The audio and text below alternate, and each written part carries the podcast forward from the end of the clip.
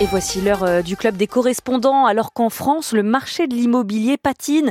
Nous sommes en Suède et en Irlande. En Suède, d'abord, euh, la Banque centrale alerte sur les risques grandissants que pose le marché de l'immobilier sur le système financier suédois. Euh, Carlotta Morteo, vous êtes notre correspondante à Stockholm. La situation en ce moment fait penser aux prémices de la crise de 1992. Elle avait plongé la Suède dans une récession économique profonde.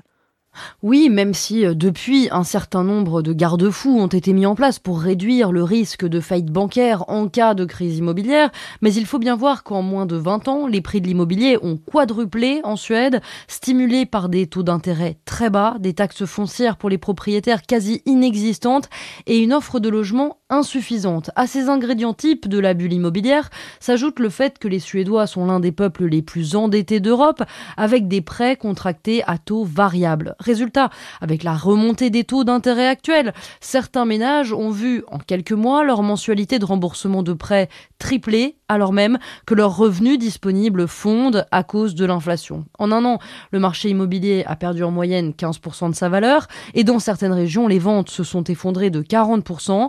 En parallèle, la construction de logements a aussi fortement ralenti à cause de l'inflation, des coûts, des matières premières et de l'effondrement de la couronne par rapport à l'euro. Tous ces facteurs sont aggravés en Suède par le fait que le marché locatif est totalement dysfonctionnel. C'est un marché régulé, une bonne idée à la base, mais qui avec le temps est devenu très complexe. Il faut en moyenne 11 ans pour accéder à un appartement à Stockholm, ce qui exerce une pression encore plus forte chez les Suédois d'accéder à la propriété et donc de s'endetter. Un cocktail euh, d'autant plus inquiétant qu'un géant de l'immobilier commercial suédois, SBB, est en très grande difficulté. Oui, c'est un très gros groupe qui possède des bureaux, des magasins, mais aussi des écoles, des hôpitaux, des commissariats, des théâtres, toutes sortes de bâtiments autrefois publics, mais qui ont été vendus à SBB par les communes pour se faire euh, des liquidités rapidement. Ce groupe est acculé par une dette de près de 8 milliards de dollars, dont 1 milliard et demi sont à rembourser au cours des 12 prochains mois.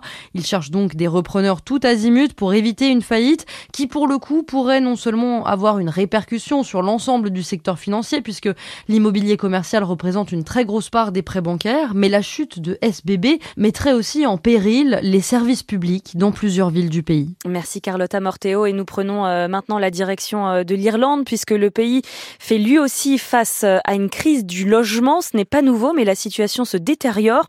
Aujourd'hui, les loyers continuent de grimper. Clémence Pénard, c'est la jeune génération qui subit de plein fouet cette crise. Grâce à sa fiscalité très attractive, on le sait, l'Irlande a su attirer les grandes entreprises de la tech. Des dizaines de milliers d'expatriés, au salaire très confortable, sont ainsi venus grossir les rangs des candidats à la location.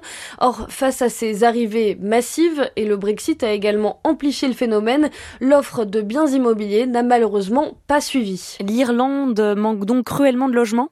Et oui, sur Daft par exemple, le principal site d'annonces immobilières du pays, on comptait en juin cette année seulement 700 logements disponibles à la location à Dublin. Et les annonces ne restent pas bien longtemps en ligne, un véritable parcours du combattant selon Catherine, 26 ans.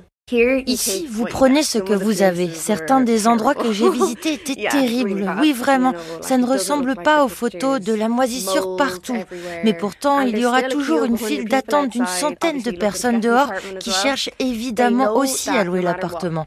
Les propriétaires savent qu'ils vont trouver un locataire, donc ils s'en fichent. Ils ne vont pas payer pour rénover l'endroit, ils ne vont pas le nettoyer, ni même lui donner un coup de peinture. Ils ne feront même pas ça parce qu'ils savent que quoi qu'il arrive, quelqu'un va le prendre.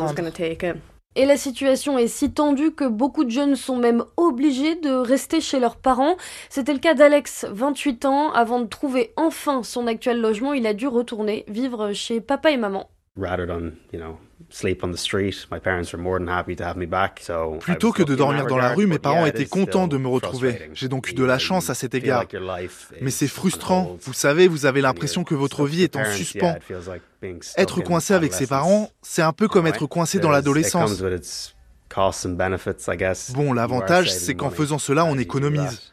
Mais oui, c'était génial de pouvoir se libérer de ça. Mais alors Clémence, que fait le gouvernement pour tenter d'enrayer cette crise? Eh bien, le budget 2024 vient d'être adopté en Irlande et il contient effectivement des mesures allant dans ce sens, comme l'investissement dans la construction de nouveaux logements. Or, ça prend du temps. Alors pour cette génération qui se dit sacrifiée, la solution c'est carrément l'émigration. Ils sont de plus en plus nombreux à quitter le pays pour l'Australie notamment, qui offre de nouvelles perspectives d'avenir à ces jeunes Irlandais. Merci Clémence Pénard et Carlotta Morteo pour le club des correspondants.